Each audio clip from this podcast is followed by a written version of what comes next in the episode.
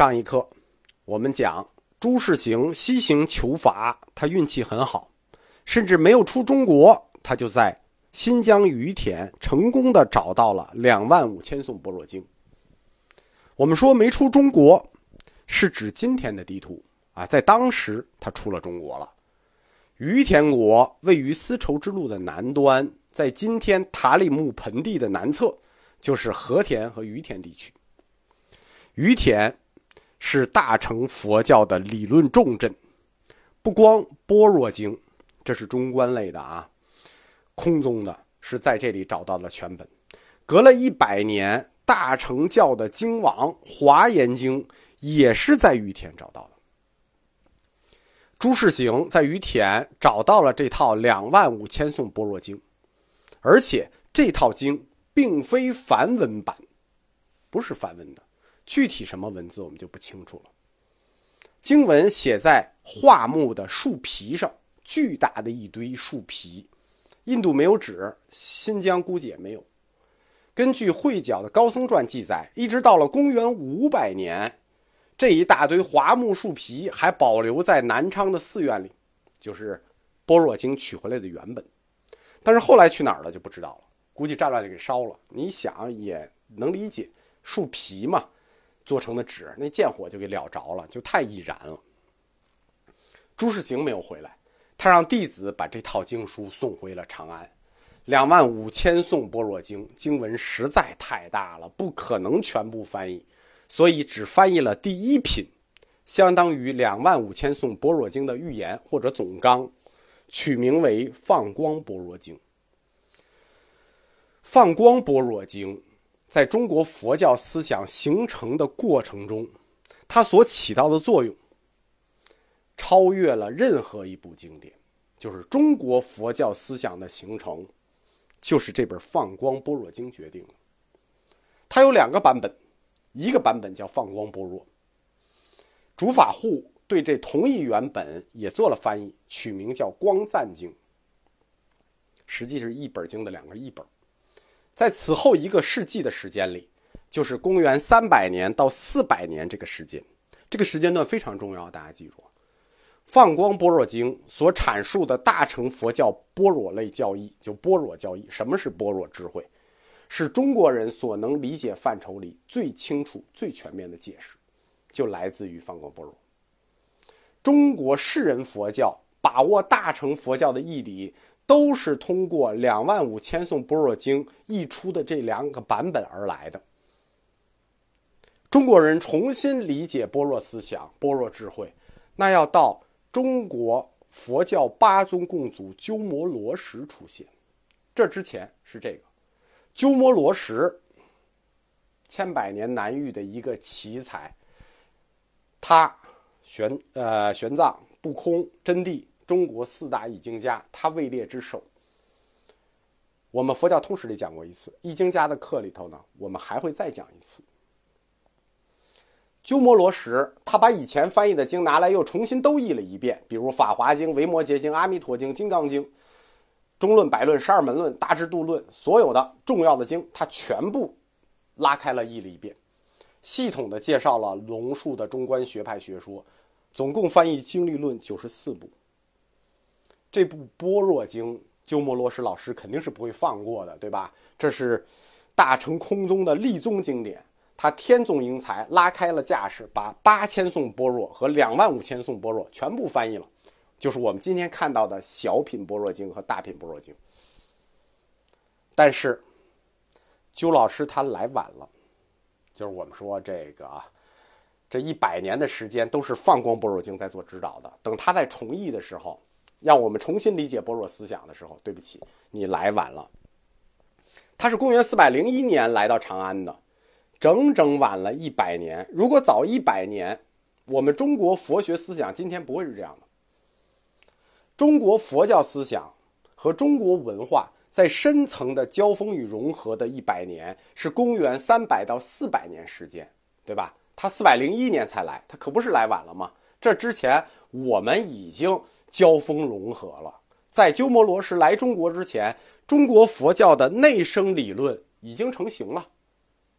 你没用了，基于对已经译出的这些经书的学习，我们中国士人佛教中崛起了一批本土的佛教义学家。我们后面会一个一个讲，就是中国东晋的六家七宗，他们所代表的就是中国般若学派。六家七宗是我们中国自己的佛教思辨学派，通过对旧义般若经，就是放光经、道行经和光赞经的不同解释。形成了我们中国自己的相当中国化的般若思想，即玄学佛学。这种这种这种般若思想是玄学佛学，也可以称为中国般若。虽然是我们中国般若，但是它在学术上气候已成。即使鸠摩罗什带来纯粹的佛教的般若思想，对不起。也来不及了，在后来佛教名篇《大乘大义章》一书里，就是以中国般若思想为代表的庐山慧远与以印度般若为代表的鸠摩罗什之间的教理对抗。但是我们从《大乘大义章》这本书来看，慧远大师并未落下风，就是我们中国般若学并未落下风。从公元二百六十年，朱士行西行求法。到公元四百零一年，鸠摩罗什来到长安，这中间一百四十一年，主导这一百四十年时间的佛教易经的，是第二代，就是四位大乘易经家中最后一位，也是最大的一个易经家，竺法护。竺法护，公元二百三十年生于敦煌。他的家族是越之人，他在敦煌已经生活了好几代。他跟随一个在敦煌出家的印度僧人竺高作学习。他是越之人啊，按理论上，我们中国给他的排名应应该叫知法护，他不应该叫竺法护。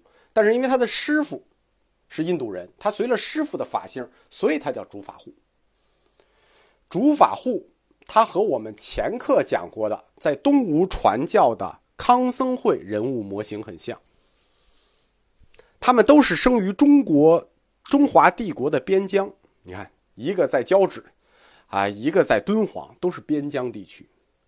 第二，他们都非汉族，对吧？一个康居人，一个月之人。